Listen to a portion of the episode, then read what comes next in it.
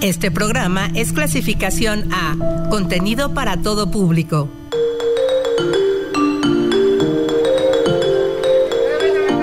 Asuntos que nos conciernen. Necesidades cotidianas.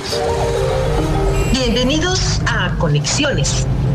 Difusión, actividades, servicios. Todo lo que la universidad tiene para ti.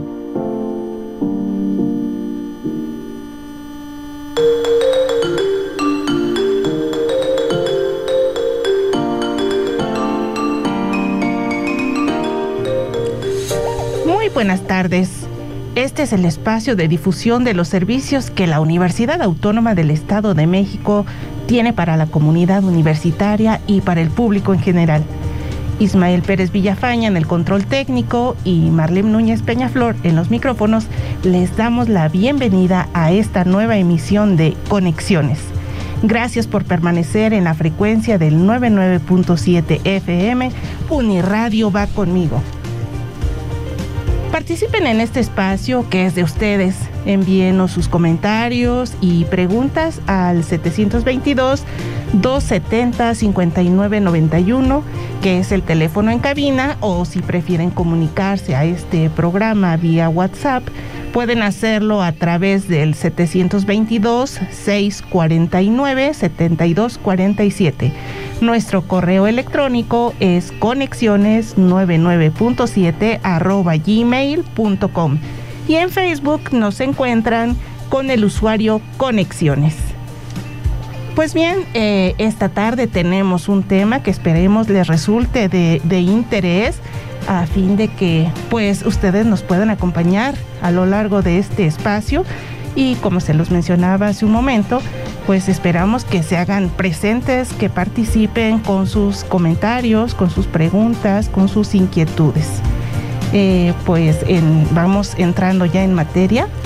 En esta ocasión, pues vamos a hablar acerca de un tema, una serie de acciones que nuestra universidad viene implementando. La Agenda 2030 de Desarrollo Sostenible, que tiene, tiene un papel cada vez más importante en la transformación de los centros educativos y pues los universitarios no son la excepción. El impulso y la participación de estos en el cumplimiento de los objetivos de esta agenda de transformación, sostenibilidad y ciudadanía global se define desde el enfoque de educación en derechos de infancia. El huerto escolar no es únicamente un espacio donde cultivar y cosechar productos de temporada. Se trata de un espacio de convivencia escolar, se trabaja la educación en derechos de infancia, promoviendo el conocimiento de los derechos de las niñas, niños y adolescentes, mejora el clima escolar y se impulsan entornos protectores para la infancia. Con el huerto escolar se fortalecen los valores de solidaridad y sostenibilidad. Así es que bueno, eso es el, ese es el tema que vamos a abordar esta tarde. Y para ello pues tenemos a dos invitados. Se trata del maestro Raúl Vera Nogués, que es director de protección al ambiente de nuestra universidad. Y también damos la bienvenida a la licenciada en administración Nancy Elizabeth López Vilchis, que es profesora del plantel licenciado Adolfo López Mateos de nuestra universidad. ¿Cómo están? Muy buenas tardes. Hola, ¿qué tal? Buenas tardes a todos. Buenas tardes, maestro Raúl. Adelante, maestra Nancy. Hola, buenas tardes a todos. Un gusto de saludarles. Muchas gracias por la invitación. Un gusto de saludarles también desde aquí, desde la cabina de Uniradio. Pues bueno, vamos entrando ya en materia y para iniciar esta charla, maestro Raúl, quisiera que nos pusieran antecedentes del trabajo de la Dirección de Protección al Ambiente respecto a la Agenda 2030. Sí, muchas gracias y un saludo a todos tus radioescuchas. Pues comentarte que nuestro rector, el doctor Eduardo Barrera, está muy preocupado por el medio ambiente y ocupado también. Y a través de la Dirección de Protección al Ambiente, nosotros llevamos toda la parte de gestión ambiental dentro de la universidad y estamos coordinando y empujando, impulsando las labores eh, de protección al ambiente y esto incluye pues que seamos responsables con los recursos que utilicemos, que los usemos en la medida necesaria para cumplir con nuestras funciones, pero también que los residuos que se generan y los efectos e impactos que se generan a través de estas actividades se minimicen, pero sobre todo que consolidemos una cultura ambiental en nuestra comunidad, que todos los egresados de esta universidad sean profesionistas conscientes de nuestra responsabilidad con el medio ambiente y además con los conocimientos y técnicas necesarias para poder desarrollar su profesión en un medio o en con un enfoque de desarrollo sostenible. Bien, esto nos habla no solamente de la participación de la comunidad universitaria, digamos, en activo, es decir, a, los estudiantes, este, pues eh, trabajadores, sino que usted incluso nos habla de la comunidad universitaria que ha egresado de nuestra institución. Sí, en efecto, este, pues finalmente la universidad como una universidad pública se debe a la sociedad y la contribución que tiene la universidad hacia la sociedad es por medio de nuestros egresados principalmente, ¿no? Es nuestro fin último. Entonces, eh, nosotros pues estamos convencidos de que en su estancia en la universidad, que incluye desde el nivel medio superior hasta eh, los posgrados, pues tenemos que llevar de manera transversal esta parte o esta dimensión ambiental para que lo ejerzamos dentro de nuestros espacios universitarios, pero también consolidemos esa conciencia y esa responsabilidad ambiental. Así es, maestro pues lo, lo, podemos ver de manera reciente ahora con estas esta campaña que ha, ha, tenido mucha respuesta por parte de la comunidad universitaria sobre eh, la recolección del PET y cómo compañeros universitarios egresados de esta universidad pues hacen también esa labor, dando un ejemplo muy claro de lo que usted nos está comentando. Sí, efectivamente, es, es, un aliciente el ver que la comunidad, no solamente nuestros estudiantes que están en este momento en los diferentes planteles, sino también egresados, académicos y administrativos, nos hemos sumado en esta iniciativa de, de colectar PET y ha sido una respuesta muy favorable. Bien, ah, maestra Nancy, em, ya siendo un poquito más puntuales, eh, nos quiere comentar, por favor, cómo se gestó este proyecto de, huerto universitario del plantel licenciado Adolfo López Mateos de la Escuela Preparatoria. ¿En qué consistió el, proyecto para que en un segundo momento usted nos comparta ya cómo pusieron manos a la obra pues los compañeros de, de, este, de este plantel? Muchísimas gracias, gracias a todo el auditorio, gracias por la pregunta.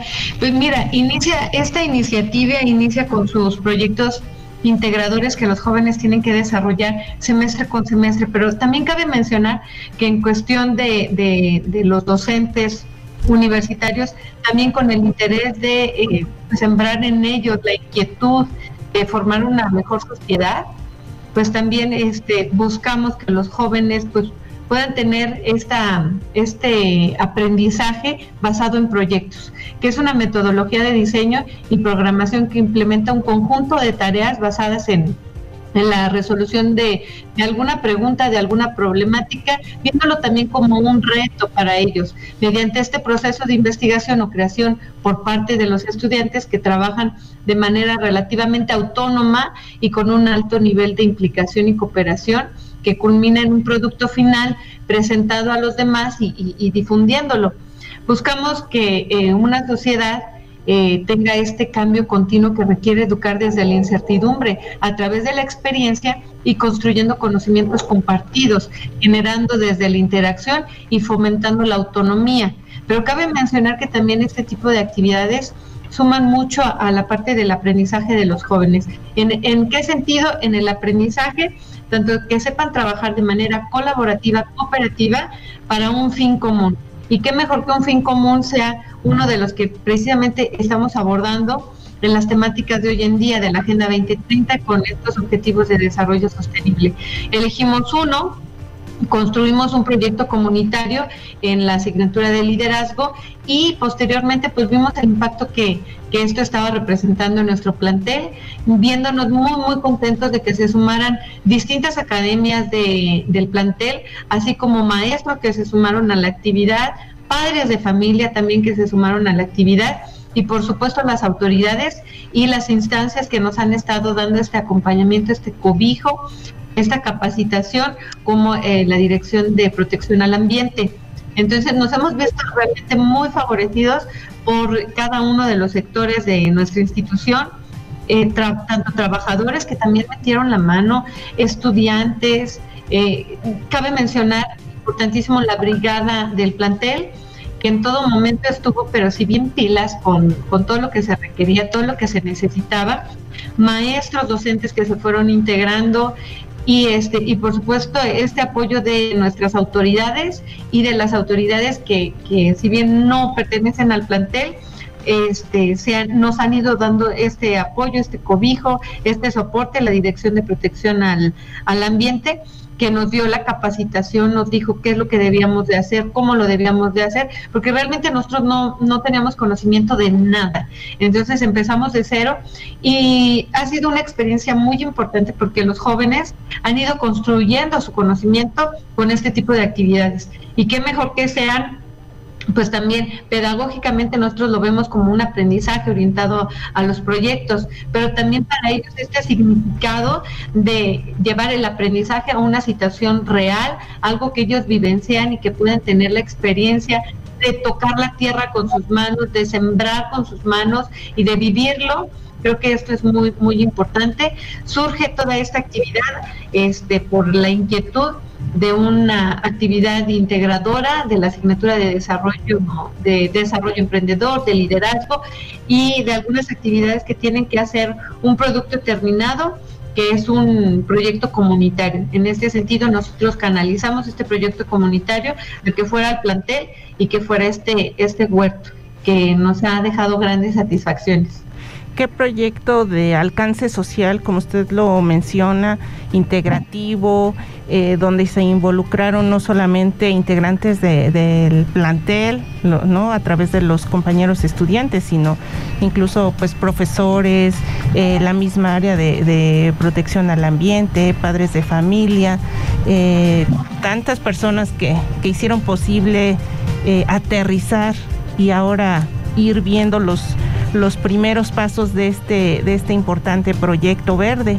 Eh, ahora coméntenos cómo se ejecutó el proyecto, cómo se definió y preparó el espacio para el huerto, cómo se consiguieron las semillas, qué otras actividades desarrollaron.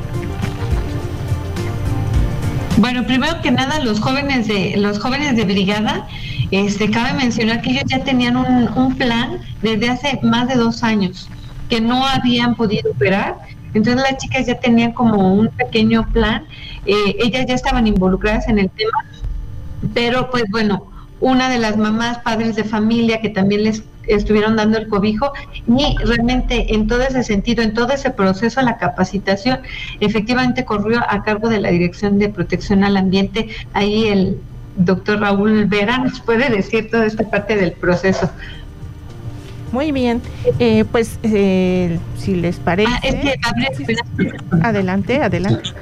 Sí, si me permiten, bueno, yo quisiera además agregar, Nancy, que en Prepa 1, eh, pues esta parte de manejar de forma transversal la dimensión ambiental en la universidad la han llevado de manera ejemplar. nuestros estudiantes no solamente en una de sus asignaturas o no solamente como una actividad, sino es algo que ya viven de manera cotidiana dentro del plantel. Y ahí quiero felicitar a todo el cuerpo docente del plantel Adolfo López Mateos, a los directivos, porque han hecho de esta parte ambiental parte de su vida cotidiana, lo viven todos los días, lo practican todos los días y un claro ejemplo es este huerto donde la idea es hacer un manejo integral de los residuos orgánicos dentro del plantel. Eh, es decir, eh, los productos de poda, los residuos de cafetería se van a compostear. Eh, en vez de que esto vaya a los rellenos sanitarios como si fuera una basura, pues son residuos orgánicos que podemos manejar dentro de nuestro plantel y convertirlos en un mejorador de suelo. Y ese mejorador de suelo nos lleva a poder tener un cultivo que los jóvenes con sus propias manos eh, elaboran, que ven desde poner la pequeña planta y cómo ésta va a ir creciendo y cómo a cabo de unas pocas semanas se va a convertir en un alimento, en una lechuga, en una cebolla, en algo que podemos comer y que podemos volver a repetir el ciclo, o sea, los residuos que salen del huerto los volvemos a compostear y son el mejorador de suelo para el siguiente ciclo y así sucesivamente. Eh, romper un poco esta idea de que la leche sale de una caja de cartón y así, que las verduras salen de una lata, ¿no? Es, la podemos ver, podemos cultivar, son cultivos totalmente orgánicos, este, y ellos ven cómo su esfuerzo se transforma en algo que, que les da un beneficio y sobre todo, como decíamos, pues con miras a que entiendan que parte de nuestros productos o de nuestros alimentos los podemos cultivar y que podemos eh, vivir en armonía con nuestro entorno sin tener que afectarlo negativamente. Y bueno, yo felicito al plantel Adolfo López Mateos por todas estas iniciativas que, que siempre han llevado a la práctica, no solamente en este proyecto, sino en todos los que llevamos desde la Dirección de Protección al Ambiente. Siempre hemos tenido el cobijo y el respaldo de toda la comunidad de Prepa 1. Y, así, y es, creo que, un aliciente para seguir trabajando en pro del ambiente.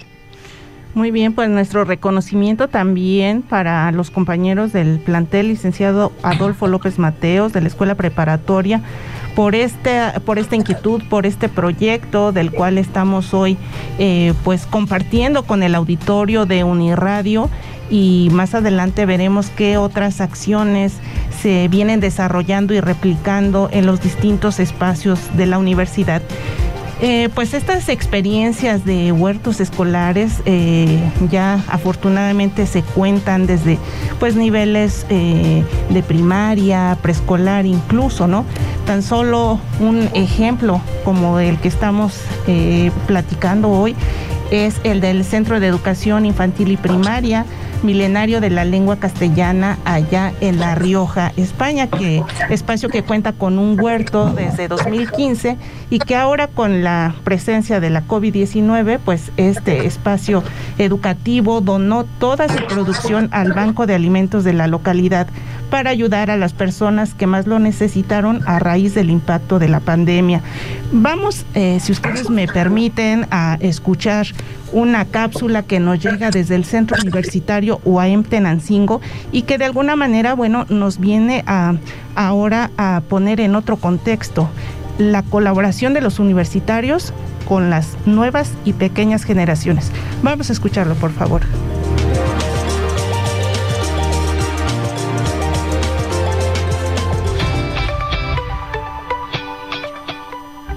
Mi nombre es Ariadna Saraí Espinosa Méndez. Soy estudiante de la licenciatura Ingeniero Agrónomo en Floricultura en el Centro Universitario UAM Tenancingo.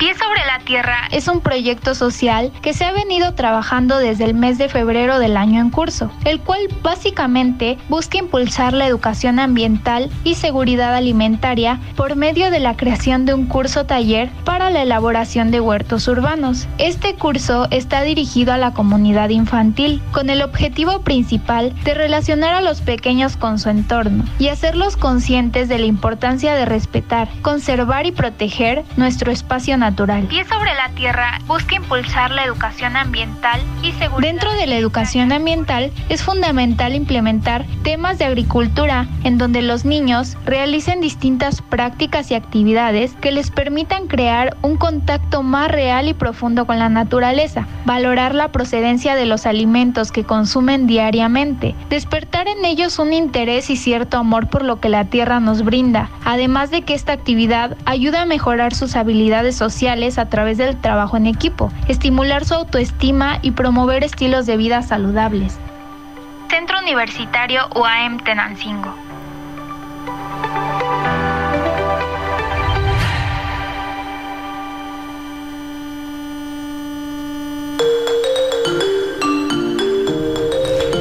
Ahí estuvo la colaboración de Ariadna Espinosa, compañera del Centro Universitario UAM Tenancingo, quien nos comparte esta, esta labor, esta tarea que también viene realizando con niños de primaria.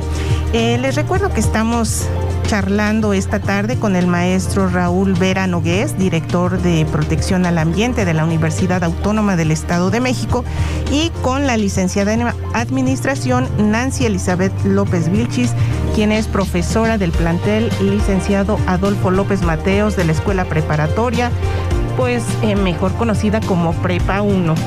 Eh, vamos ahora a hablar un poco, maestro Raúl, si me lo permite, eh, de qué otras acciones, qué perspectivas se tienen para el caso de proyectos como el huerto universitario.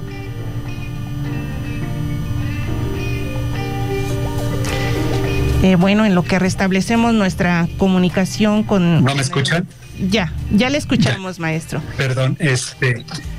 Sí. En la universidad estamos trabajando lo que es el manejo de residuos orgánicos para que eh, toda la materia orgánica que se genera en los jardines, en las áreas verdes o en las cafeterías la podamos procesar dentro de los propios espacios, generando una composta, con lo cual tenemos un mejorador de suelo para nuestras áreas verdes o para proyectos como este huerto.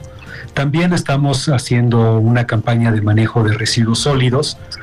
Eh, esto pues es en principio tratar de minimizar la generación de residuos, que usemos la menor cantidad de, o que generemos la menor cantidad de residuos como papel, plásticos, este, pero los que generemos, que no los mezclemos, que no los depositemos indiscriminadamente en, en, los contenedores de basura, sino que los clasifiquemos y todo lo que se pueda reutilizar, reciclar o reusar se haga de esta manera y sea muy poco lo que vaya a confinarse en rellenos sanitarios. Eh, y bueno, como parte de esta estrategia de, de ser responsables con el medio ambiente, pues es que usemos racionalmente los recursos, principalmente agua y energía eléctrica, que no desperdiciemos el agua, que la usemos solo en aquellas funciones que realmente lo requieren. Este, y también estamos empujando un sistema de captación de aguas de lluvia este, para que pues parte del agua que consumimos en los planteles universitarios provenga de la captación de aguas de lluvia y este, de esta manera pues usar menos agua potable, ¿no? Eh, también en, como parte de la eficiencia energética pues es usar racionalmente la electricidad y pues parte de ella que sea generada con fuentes renovables como las celdas de generación mm, a través de energía solar. Este, y bueno, sobre también el eh, próximamente estaremos empujando la campaña de reforestación en nuestro proyecto de biodiversidad eh, donde también participan todos los planteles de la universidad, pues este, reforestando nuestras áreas verdes. Y bueno, eh, el proyecto de educación ambiental que cobija todas estas áreas eh, siempre es una de las principales preocupaciones de nuestra dirección. Pues a grandes rasgos es lo que estamos trabajando. Muy bien, pues ahí tenemos todo en términos generales estas acciones, estos programas que está realizando la Dirección de Protección al Ambiente de la Universidad para atender el cumplimiento de estos objetivos. Y en este sentido, maestro, ¿qué opciones de participación de la comunidad universitaria se están implementando a través de estas actividades que usted nos comenta con miras al cumplimiento de los objetivos de la Agenda 2030 y sobre todo eh, hay forma, hay posibilidad de que eh, el público en general se pueda sumar a, estas actividades? Sí, claro. Eh, yo creo que un claro ejemplo de cómo participa la comunidad es el plantel licenciado Adolfo López Mateos de la Escuela Preparatoria, nuestra Prepa 1. quisiera resaltar que ellos han tenido ya una larga tradición en, en la clasificación de residuos, en particular el PET eh, han tenido varios reconocimientos estatales y bueno, sin ir muy lejos, hace un par de años, con lo que, con la colecta que hicieron, se instaló un dispensador de agua para que los alumnos tengan acceso a agua potable y de esta manera pues no recurrir a bebidas endulzadas que por un lado generan PET y por otro lado afectan la bueno, generan residuos de PET y por otro lado afectan la salud de nuestra comunidad. Este, eso ha sido muy padre. El año pasado, eh, con esto se logró colocar seis paneles solares que cubren de manera parcial parte de la energía eléctrica que se consume en el plantel. Este, esta iniciativa pues se, extendió a toda la universidad, ha sido un ejemplo digno de imitar y estamos ya en una campaña que seguramente será permanente o estaremos repitiendo reiteradamente Y de, bueno, eh, esto, digamos, en el caso particular del plantel, pues la, nuestra forma de trabajar con las comunidades es a través de los responsables de protección al ambiente del plantel, de los jóvenes brigadistas. Ellos se organizan como brigada universitaria de jóvenes ecologistas e impulsan todas estas actividades. Y también colaboramos con la sociedad en general a través de convenios, de acuerdos, eh, damos cursos, damos capacitación. Estamos ahorita, por ejemplo, impartiendo un diplomado en este, que pues va abierto a la comunidad universitaria, pero también a personas externas. Este, y pues participamos en ferias ambientales donde invitamos a la participación de toda la sociedad. Eh, nuestras campañas permanentes también incluyen a toda la sociedad. Por ejemplo, eh, hacemos acopio de residuos electrónicos en lugar de que nuestros residuos electrónicos vayan a la basura como tal pues los, los, separamos, los recibimos dentro de nuestros planteles. Eh, todas las personas pueden participar en esto y bueno, de esta manera invitamos a que la sociedad se sume a todas estas iniciativas porque el cuidado del ambiente no puede ser responsabilidad ni tarea de una sola persona. Todos como sociedad, nosotros como universidad, como universitarios y nuestra sociedad debemos sumarnos en acciones coordinadas y conjuntas porque el reto es bien grande y nuestros problemas ambientales son muchos, muy diversos y no son de fácil solución. Entonces necesitamos la colaboración y la participación de todos. Y qué bueno que la comunidad universitaria, particularmente la de la Universidad Autónoma del Estado de México, pues está contribuyendo con estas acciones que promueve la Dirección de Protección al Ambiente. Ya casi estamos por cerrar nuestra emisión de conexiones. Maestra Nancy, eh, brevemente, ¿qué aspectos de esta experiencia transmite usted a la comunidad docente de nuestra universidad? Primero que nada, el apoyo, ¿no? Que los jóvenes se sientan apoyados con sus propuestas, porque realmente los jóvenes tienen mucho que dar, tienen mucha energía, tienen mucha creatividad, tienen mucho entusiasmo. Entonces yo creo que eh, no cortarle las alas, ese entusiasmo, esas ganas de hacer las cosas, sino al contrario, apoyarlos, impulsarlos a que logren pues sus objetivos, lo que pretenden, lo que quieren, porque finalmente muchos de la comunidad quieren sumar a este tipo de actividades, como en este caso el huerto universitario, pero no solo el huerto, también hay otras actividades que los jóvenes quieren realizar, como lo comentábamos en algún momento, el mural que eh, se quiere realizar, que está a un lado, en la pared de a un lado del huerto, en donde los jóvenes puedan expresar sus inquietudes, sus, sus sentimientos y por supuesto que se sientan escuchados por sus profesores, por sus padres de familia, por las autoridades. Creo que es un gran reto que, que se sientan apoyados, que sientan este, este cobijo de parte de los docentes, de las autoridades, de quienes tenemos la responsabilidad de estar frente a grupo y que requieren ese apoyo. Eh, creo que esa es una de las misiones de todos los docentes, quienes nos encontramos eh, frente a grupo, tenemos una gran responsabilidad y es escuchar a los jóvenes, es apoyarlos y también pues no solamente transmitirles un conocimiento, sino que nosotros veamos esa transformación de ellos a través de este tipo de actividades. Muy bien, maestra. Pues con este comentario cerramos esta emisión. Quiero agradecer al maestro Raúl Vera Nogués, director de Protección al Ambiente de nuestra universidad, y a la licenciada en Administración Nancy Elizabeth López Vilchis, profesora del plantel licenciado Adolfo López Mateos. Agradecemos su participación en esta emisión de Conexiones y esperemos más adelante nos puedan pues ampliar y compartir muchas otras actividades que seguramente están por venir en el control técnico agradezco el apoyo de Ismael Pérez Villafaña, yo soy Marlene Núñez Peñaflor y les deseo una excelente tarde. Hasta pronto. Un, agradecimiento más, nada más rápidamente, a la licenciada Erika Juárez, que nos estuvo apoyando muchísimo, a las brigadistas Marisol y Audrit, que nos estuvieron apoyando muchísimo. Nada más también el agradecimiento, un más alto reconocimiento para, para ellas, por porque sin ellas esto no, no se hubiera llevado a cabo. Muchas gracias. Muy bien, pues llegamos al final de este Conexiones emisión número 15. Que pasen una excelente tarde.